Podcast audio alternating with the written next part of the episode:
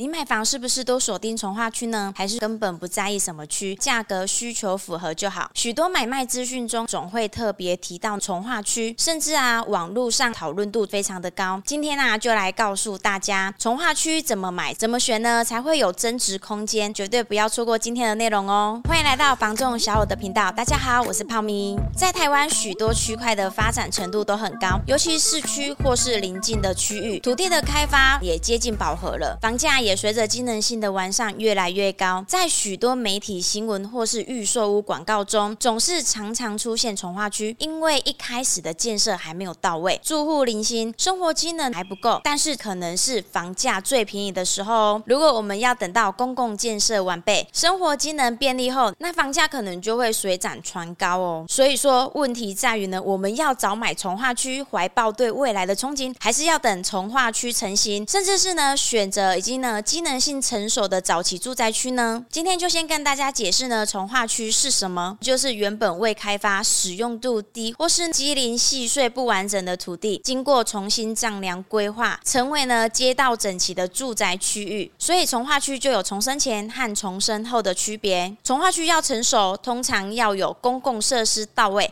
和人口的成长，这些未来往往要时间才能够看到成果。也有分成公办从化区和自办的从化区。主要的差异就是政府和地主的差别。范围上来说呢，通常是政府规划的公办从化区会比较大，也会有相关的公共设施的建设。长远来说，发展潜力较高，加上政府土地会逐年的标售，往往会带动房价的上涨哦。许多朋友在看房过程中啊，会锁定从化区。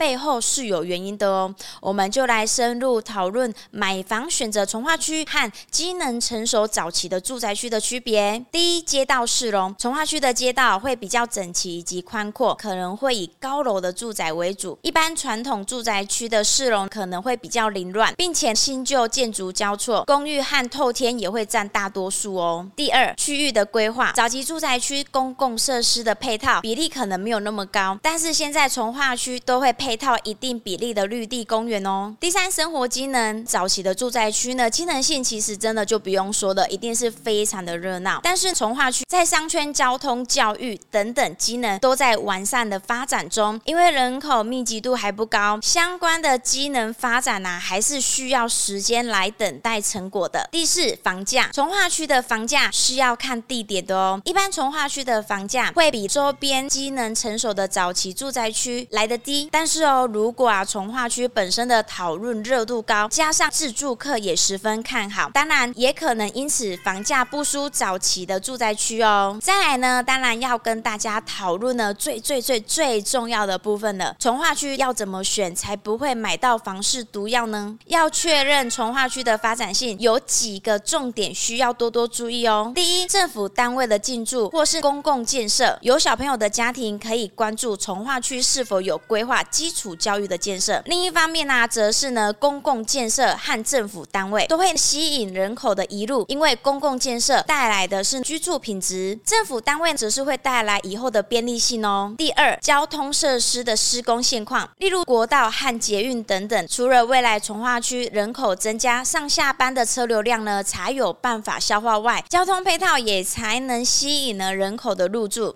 人口数量增多，才能带动更进一步的发展。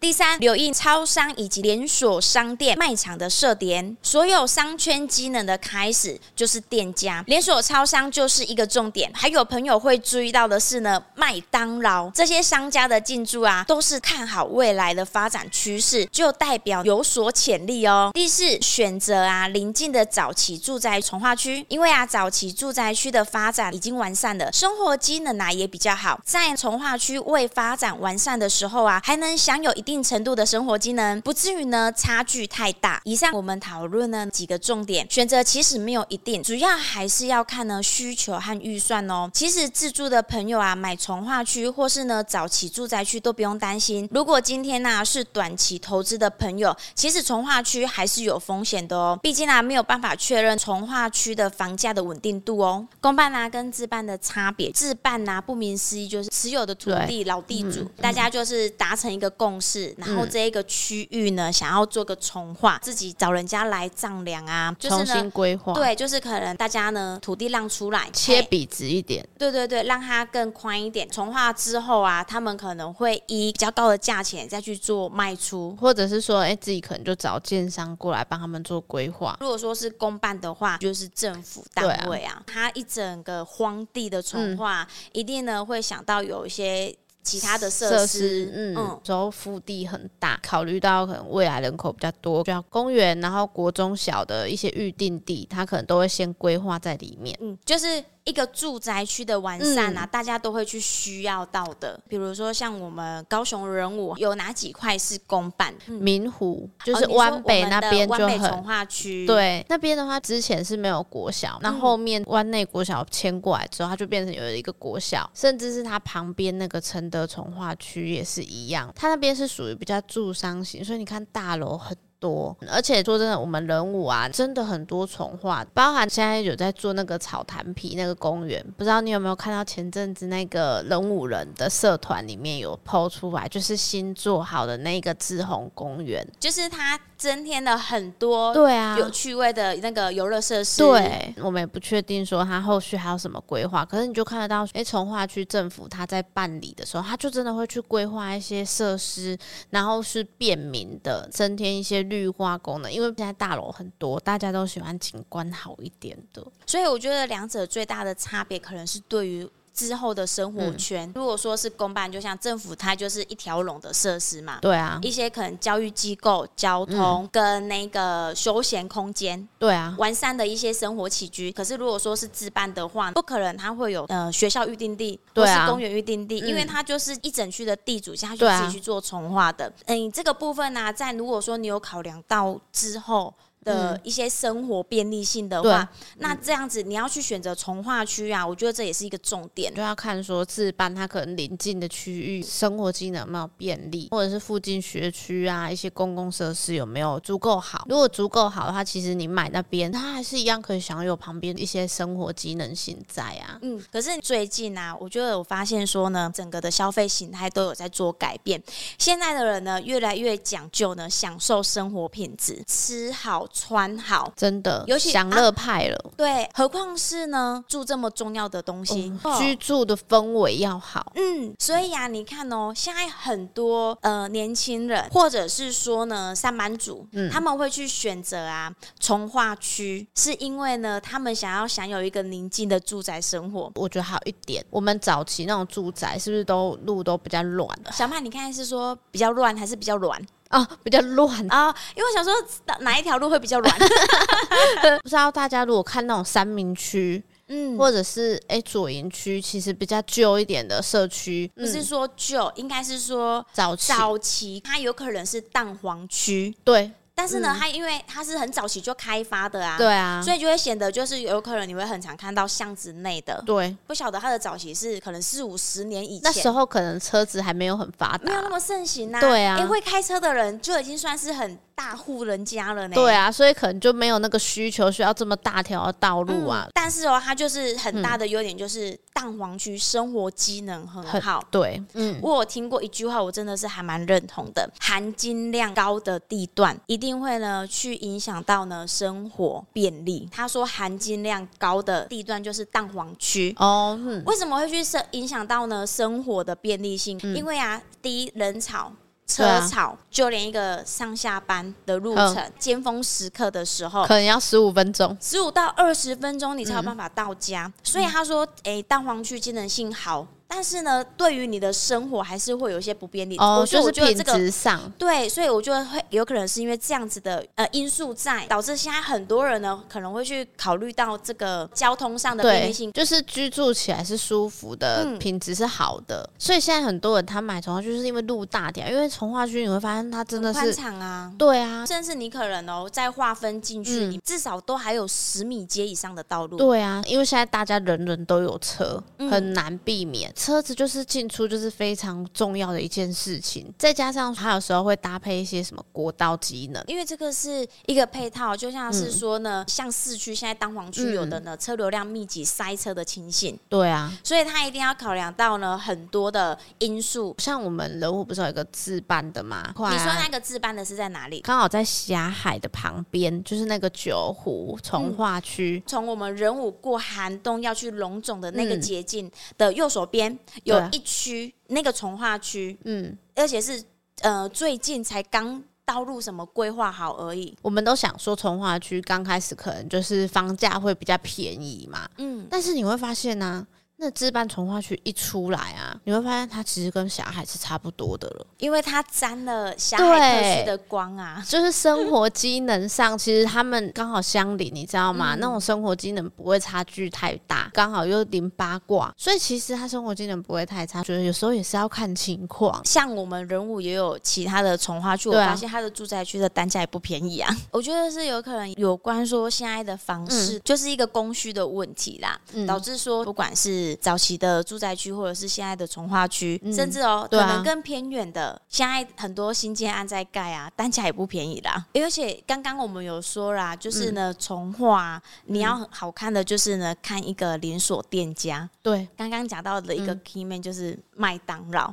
哦，真的，其实麦当劳很爱开在，就是一开始就会先抢在那个从化区，嗯，就先开点了。对，然后那个时候也会很觉得纳闷，说呢，哎，那边还有点鸟不生蛋的啊，为什么麦当劳要开盖在那边？嗯，N 年之后才发现，嗯，真的是不简单。哼，就不晓得他在那一个从化区啊，到底是买了几块土地了？因为人家说啊，麦当劳啊，不是卖薯条、卖那个汉堡的，他主要是搞房地产。对，说到这个，我真的特别有感。有一阵子我就去带看，那时候我们前镇有一些公寓在卖嘛，发现呢、啊，凤山就突然之间啊，冒出了新的一个麦当劳。后来没多久之后，才发现原来那个什么凤山那边要开一个奥莱，一个设施出现的时候，你发现，哎、欸，原来它其实后面还接了很多。多重大设施在后面呢，所以说，其实你说要在重化之前就下手买，还是说等它重化之后再买？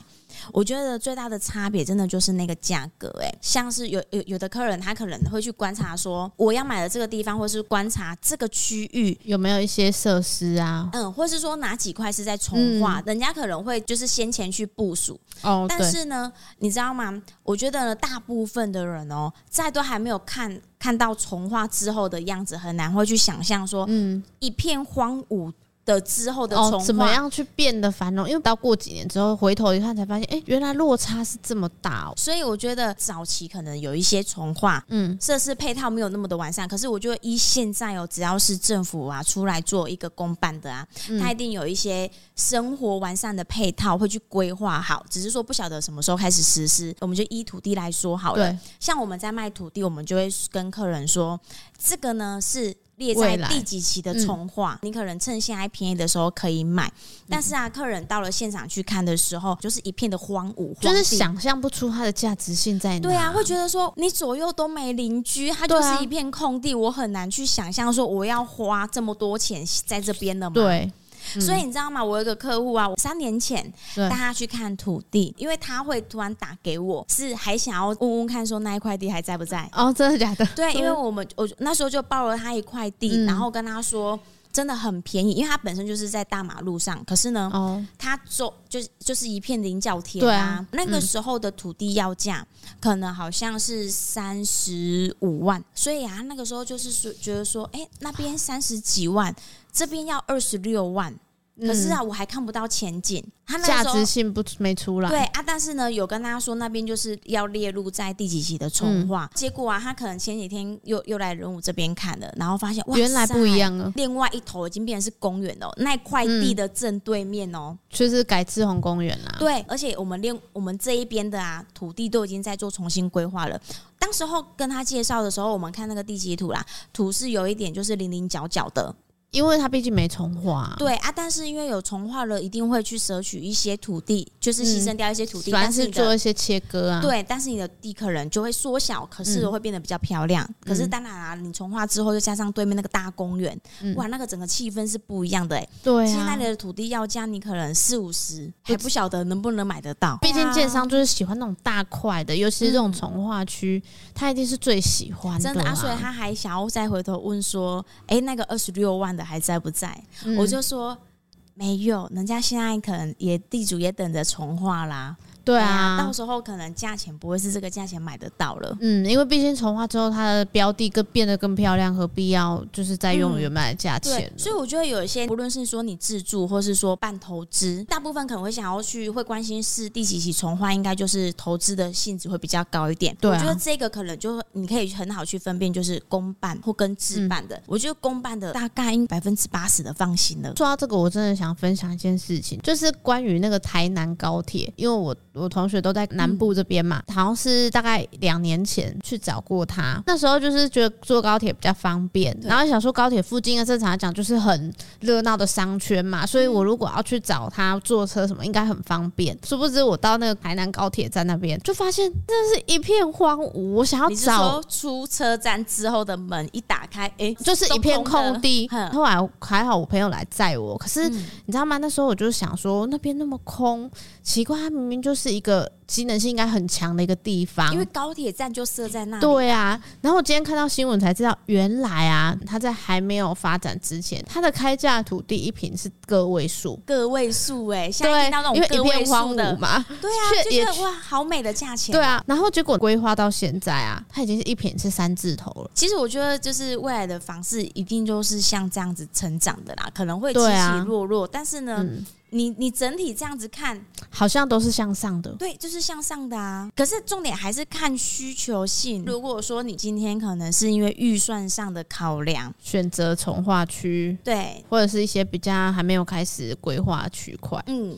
现在有的从化区便宜，但是呢，嗯、你又不想要读错地方。你可以找它已经是商圈成熟的，哦，对，比如像是靠近市区的地方的从化区啊，嗯，对，比如说好，我们这个区域从化起来没有那么的商圈热闹，嗯，但是至少说你可能住家是一个安静的，嘿，对，嗯，你可以就是优雅生活，就是闹中取静。虽然我这边还没有发展成熟，但是我可能骑车出去可能三五分钟，对，就有商圈了，哎呀，也是很方便啊。你可以呀，啊，很大胆的去做选择。很多人都一直觉得说，啊，中介都会说，啊，你要。要买房，可是我觉得撇开就是中介的身份啊，嗯，真的有需求的时候啊，还是要买房子啊。因为我觉得呢，有一些可能阻挡你买房的人呢是比较可恶的。以前你想要买房子，但是呢，很多人就跟他说不要啦，就是还会再跌，你不要买，再等等啊。等到呢，已经房价已经上来了，然后那个人还说啊，现在那么贵，你要买，不要买了啦。然后你真的需求到了，哇，更上一层楼了。嗯，是当初那时候。阻挡你买房子的人也不会帮你出钱呐、啊嗯。你说这个理论呢、啊，让我想到我前阵子在网络上看到关于贫穷世代这个理论。为什么没有买房的人，他的下一代通常不会买房？原因在于说那个教育的观念的灌输。当你哈的上一代跟你讲说呢，哎，不要买房太贵了。如果你把它听进去的话，那你就不会买房。到你下一代的时候，你还是会灌输他这个观念。可是问题是，房价在越来越高的情况之下，你的下一代。可能观念改变了，他想要买房，问题是房价这么高的情况之下，他有可能是买不了的。可是如果你的上一代他就已经先买房，就算要换屋，他可能。好，以后房价涨了，他有他还是有筹码可以去换。会去讲到这个啊，是因为前一阵子带了一个客户，一个大哥、嗯，因为我们那时候去看了一个山庄别墅、嗯，然后呢，我们就在那站在那个顶楼，然后望眼过去俯瞰整个观音山，哦，哇，整个就是那个氛围超级好的，嗯、所以呢，我们就在顶楼上面谈，对，侃侃而谈，然后他突然由衷的就是说、嗯，幸好当时候没有阻止我儿子买房子，嗯、然后我就想，哎、欸，好像有什么故事，你知道吗？想要听听看，我有时间。因为他当时候来仁武买房子，嗯，那时候还很便宜哦，那个透天的。后期啊，我们开始仁武已经重化了，又开始盖大楼啊，嗯，可是那时候还没有几栋啊。但是呢，那时候我们听那个价格，都会觉得说啊，你干嘛不买透天的？对。但是呢，嗯，年轻人他就是很喜欢大楼，所以他那个时候就跟爸爸妈妈说，他结婚，然后然后他们夫妻俩决定说要在那边买一户。他那时候他跟他太太原本就是还有点极力的想要去。阻止。阻止这个事情，然后说啊，不然你要不要再等等呐、啊？然后可是后来他们就是尊重小孩的决定，嗯，所以啊，他说幸好当时候没有阻挡他，要不呢，嗯、他们到现在急迫性的一定是需要房子的时候啊，想要再去买大楼产品，哇，那个价钱已经是翻倍的了。对啊，所以他就就是说，你有需求到了，你买了一个房子，不论是之后的房市怎么样涨了，你也搬不出去啊，嗯、因为他们没有卖屋的需求啊。然后呢，跌了也是还是你家啊，因为他们当时候就是已经衡量好他们的就是生活开销跟付房贷的能力了。嗯嗯，所以他觉得说，其实未来怎么样，跟我们好像没有太大的关系。而且在这边，我真的想举一个跟你的那个客人刚好截然相反的例子，你知道吗？怎么说啊？你说，因为啊，我那时候就是有一个客人，嗯，他就是看中那个从化区的那个大楼，嗯，然后呢，他也是买了，但是他买的情况下，他并没有跟他的家长说，他只是想说，哎、啊，我买了，反正我家长可以过来住。结果呢，发他爸爸妈妈知道之后啊，就。反对他，叫他一定要把它卖掉啊？为什么啊？是看看到吓到是不是？因为，觉得那个价位他去买大楼，嗯，这是一个重点。第二重点是那时候还是刚重划而已，他觉得他明明就可以买，觉得那边很不而且买商圈好一点的，嗯，就是可能可以买三明区什么的，嗯，哎呀，为什么一定要买那里？就殊不知啊，他就是反正他就是接受了这一个爸爸妈妈的想法嘛，对，他就把它卖了。然后卖掉之后呢，他们后面想要再看别的房子，殊不知完全没办法看，嗯、而且那是短短一两个月的事情而已。哦，对，真的呢，我就是短短一两个月，他就突然之间就是整个形态，就是形式都不一样了。对啊，只是说你会觉得说真的很可惜，你知道吗？就是。因为一个决定，他虽然不是说爸爸妈妈也不是说故意的或刻意的，嗯、只是说可能爸爸妈妈都觉得从化区不好啊，商圈不好。可是殊不知啊，有时候他就是慢慢的发展的时候，它的价位就开始变了。可是啊，我觉得大家也不要去追说这个方式，嗯、就是呢，您现在是有需求的，嗯、你看到的房子又是符合你能力之内的。嗯，那我觉得就是可以下手，不用去想说我，未来跌了，或是说未来涨了，啊、我该怎么办？对啊，或者是说你觉得你可能会押错宝？嗯，我觉得如果不是像有一些投资的，他可能就要去衡量说，哎、欸，我这个从化区好不好？我这个地方好不好？嗯，不需要、啊。我觉得呢，所谓的要押对宝啊，我觉得那个宝就是呢，你自己喜不喜欢？嗯、对。不管拿未来的方式跌或涨，你住你自己喜欢的房子，那是最舒服的。对啊，最主要就是还是得要买到自己的自住房才是最重要的啦。没错，但是呢，如果说你今天哦有在考量从化区，然后你可以就是先查说呢是自办还是公办的。嗯，啊，如果是呢是公办的话呢，您可以去看一下它未来的规划。可能近几年不会去建设，但是呢，有可能它是会有一天是实现的。对，也可以考量说，哎，生活的便利性。如果现在当下他就是不成熟，嗯、那没有关系。我觉得你可以看说，哎。如果商圈离这样的距离，你有没有办法接受？嗯、如果真的没办法接受，我们就是可以选择好，那就是商圈旁边。只是说预算上是不是不一样，条件上可能也不一样。嗯，以上啊就是今天想跟大家分享的内容啦。如果说呢你还有其他房地产的问题想要做了解的呢，也欢迎拨打进来零七三七三五五五五，可以拨打进来找小五做询问哦。如果说呢，您在高雄啊有不动产想要出租出售的呢，尤其是在人武这个区块哦，也欢迎找我们小五团队，请拨打零七三七三五五五五。小五团队呢将有专人为您服务。我是小五团队的胖咪，我是小曼，我们下回见啦，拜拜。拜拜。